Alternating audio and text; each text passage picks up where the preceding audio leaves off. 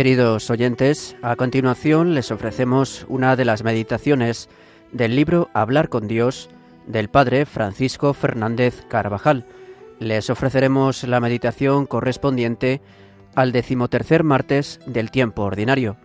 Lleva por título El silencio de Dios.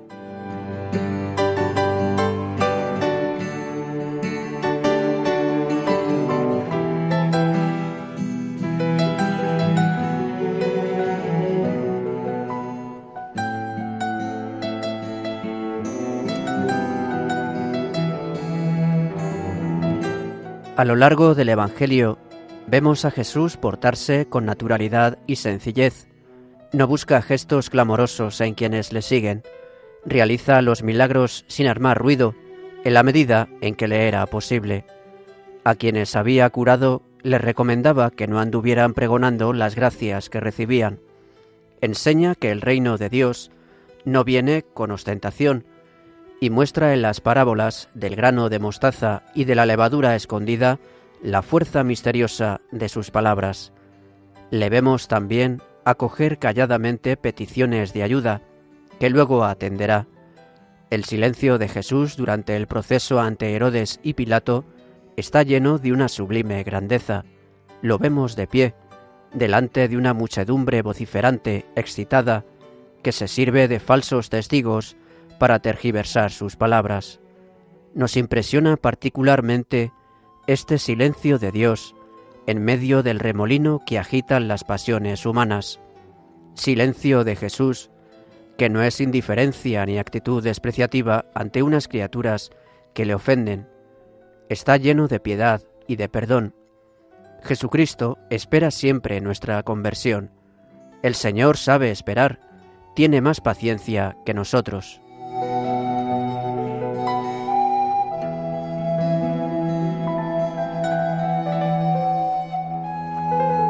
El silencio en la cruz no es pausa que se toma para represar la ira y condenar.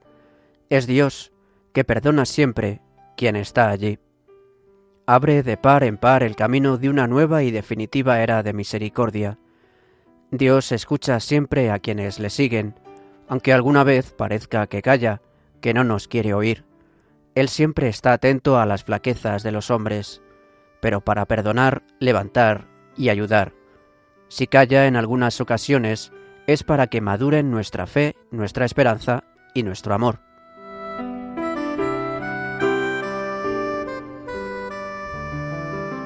En la escena que nos propone el Evangelio de la Misa, contemplamos a Jesús cansado después de un día de intensa predicación. El Señor subió con sus discípulos a una barca para pasar al otro lado del lago. Cuando ya llevaban un tiempo en el mar, se levantó una tempestad tan grande que las olas cubrían la barca. Mientras tanto, el Señor, rendido por la fatiga, se quedó dormido. Estaba tan cansado que ni siquiera los fuertes bandazos de la embarcación le despertaron. Ante tanto peligro, Jesús parece ausente. Es el único pasaje del Evangelio que nos muestra a Jesús dormido.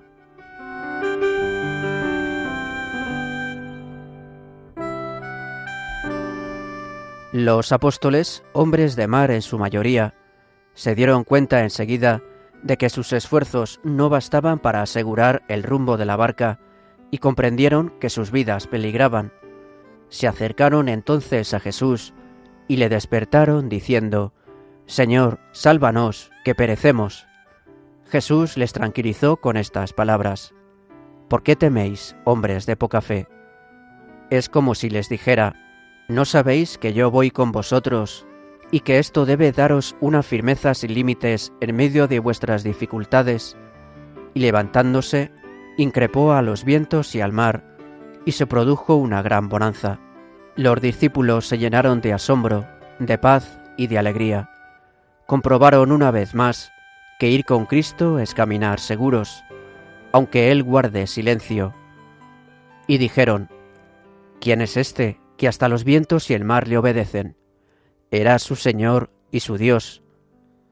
Más adelante, con el envío del Espíritu Santo a sus almas el día de Pentecostés, comprendieron que les tocaría vivir en aguas frecuentemente agitadas y que Jesús estaría siempre en su barca, la Iglesia, aparentemente dormido y callado en ocasiones, pero siempre acogedor y poderoso, nunca ausente.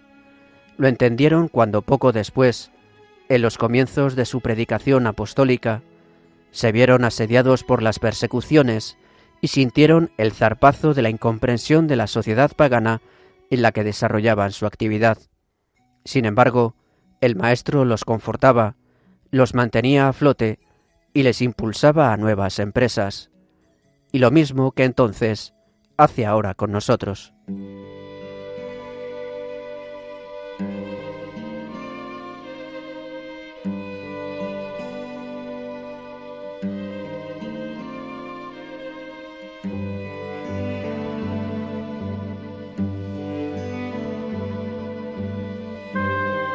Este sueño de Jesús, cuando sus discípulos se sentían perdidos en medio de la tempestad, mientras bregaban con todas sus fuerzas, ha sido comparado muchas veces a ese silencio de Dios en que parece, en ocasiones, como si estuviera ausente y despreocupado ante las dificultades de los hombres y de la Iglesia.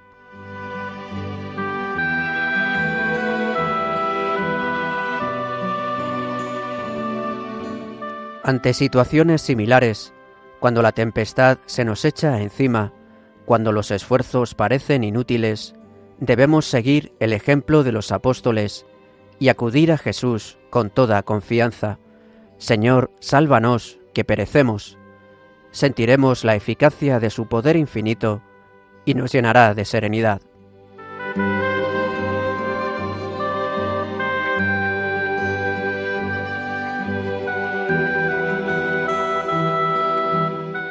¿De qué teméis, hombres de poca fe? Les dice a los suyos que se encuentran angustiados y a punto de perecer. ¿Por qué teméis si yo estoy con vosotros? Él es la seguridad, la única seguridad verdadera. Basta estar con Él en su barca, al alcance de su mirada, para vencer los miedos y las dificultades, los momentos de oscuridad y de turbación, las pruebas, la incomprensión y las tentaciones. La inseguridad aparece cuando se debilita la fe y con la debilidad llega la desconfianza. Podríamos entonces olvidarnos de que cuando la dificultad es mayor, más poderosa se manifiesta la ayuda del Señor, como sucede siempre, al tratar de vivir en plenitud la propia vocación cristiana, en la vida familiar, en el trabajo profesional, en el apostolado.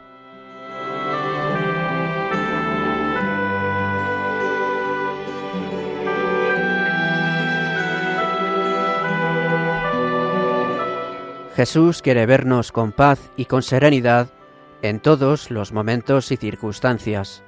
No temáis, soy yo, dice a sus discípulos atemorizados por las olas, y en otra ocasión, a vosotros, mis amigos, os digo, no temáis. Ya desde su entrada en el mundo, señaló cómo sería su presencia entre los hombres. El mensaje de la Encarnación se abre precisamente con estas palabras. No temas, María. Y a San José le dirá también el ángel del Señor, José, hijo de David, no temas. Y a los pastores le repetirá de nuevo, no tengáis miedo. No podemos andar atemorizados por nada. El mismo santo temor de Dios es una forma de amor, es temor a perderle.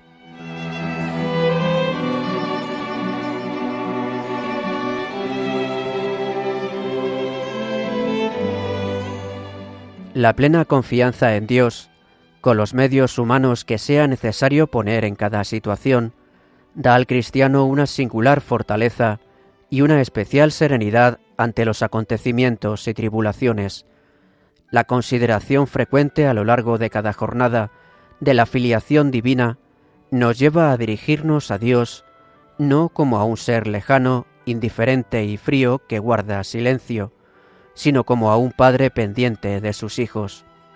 Le veremos como al amigo que nunca falla y que está siempre dispuesto a ayudar y a perdonar si es preciso.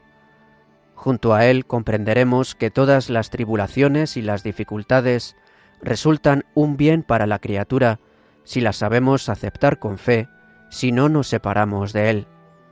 Bienaventuradas malaventuras de la tierra, pobreza, lágrimas, odios, injusticia, deshonra, todo lo podrás en aquel que te confortará. Y Santa Teresa, con la experiencia segura de los santos, nos ha dejado escrito, Si tenéis confianza en Él y ánimos animosos, que es muy amigo Su Majestad de esto, no hayáis miedo que os falte nada. El Señor vela por los suyos, aun cuando parece que duerme.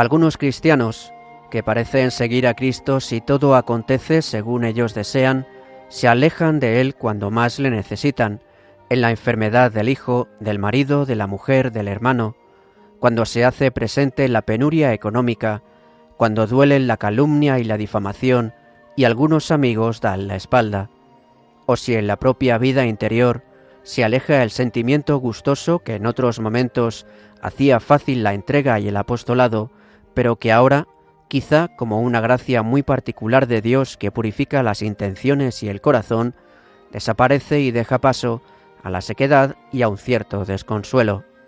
Piensan que Dios no los oye o que guarda silencio, como si Él fuera neutral o indiferente ante lo nuestro. Es entonces precisamente cuando debemos decir a Jesús con más fuerza, Señor, sálvanos, que perecemos. Él nos oye siempre. Espera quizá que recemos con más intensidad y rectitud y que nos abandonemos más en sus brazos fuertes.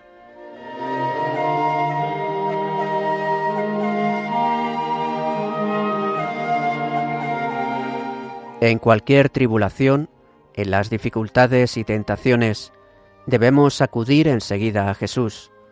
Buscad el rostro de aquel que habita siempre con presencia real y corporal en su iglesia. Haced al menos lo que hicieron los discípulos.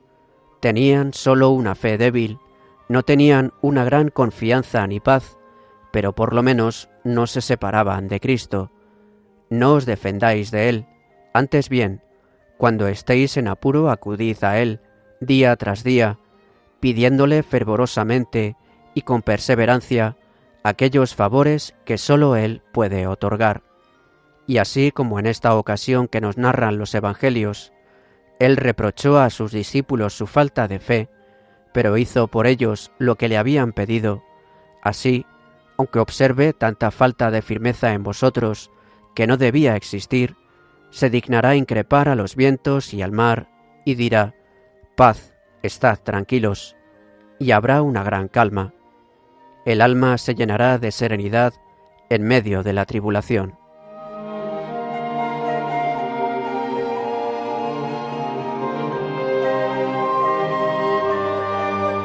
Con esta nueva paz que el Señor deja en nuestros corazones, saldremos confiados a luchar de nuevo en esas batallas de paz, las externas y las del alma, aceptaremos con alegría la contradicción que purifica y quedaremos más unidos a Él. No olvidemos tampoco en esas circunstancias que el Señor ha puesto un ángel a nuestro lado para que nos custodie, nos ayude y lleve nuestras oraciones con más facilidad hasta Dios. Cuando tengas alguna necesidad, alguna contradicción, pequeña o grande, invoca a tu ángel de la guarda para que la resuelva con Jesús o te haga el servicio de que se trate en cada caso.